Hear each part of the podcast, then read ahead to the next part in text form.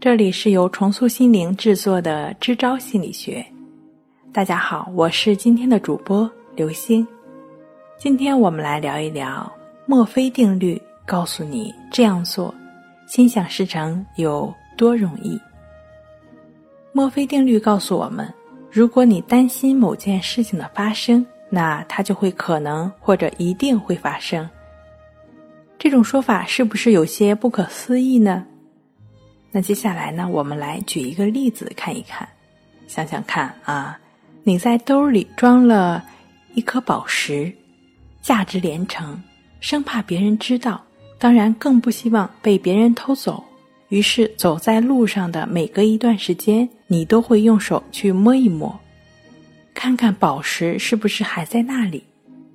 在担心宝石的同时，你的行为也往往引起了小偷的注意。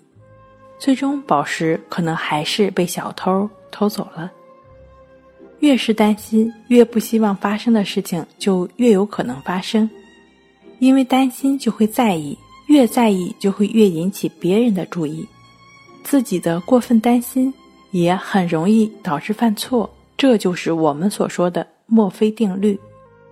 细想一下，墨菲定律不过是揭示了一种偶然中的必然性。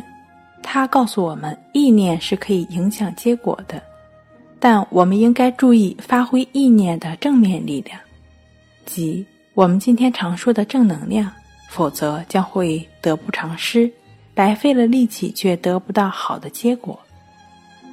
好了，今天跟您分享到这儿，那我们下期再见。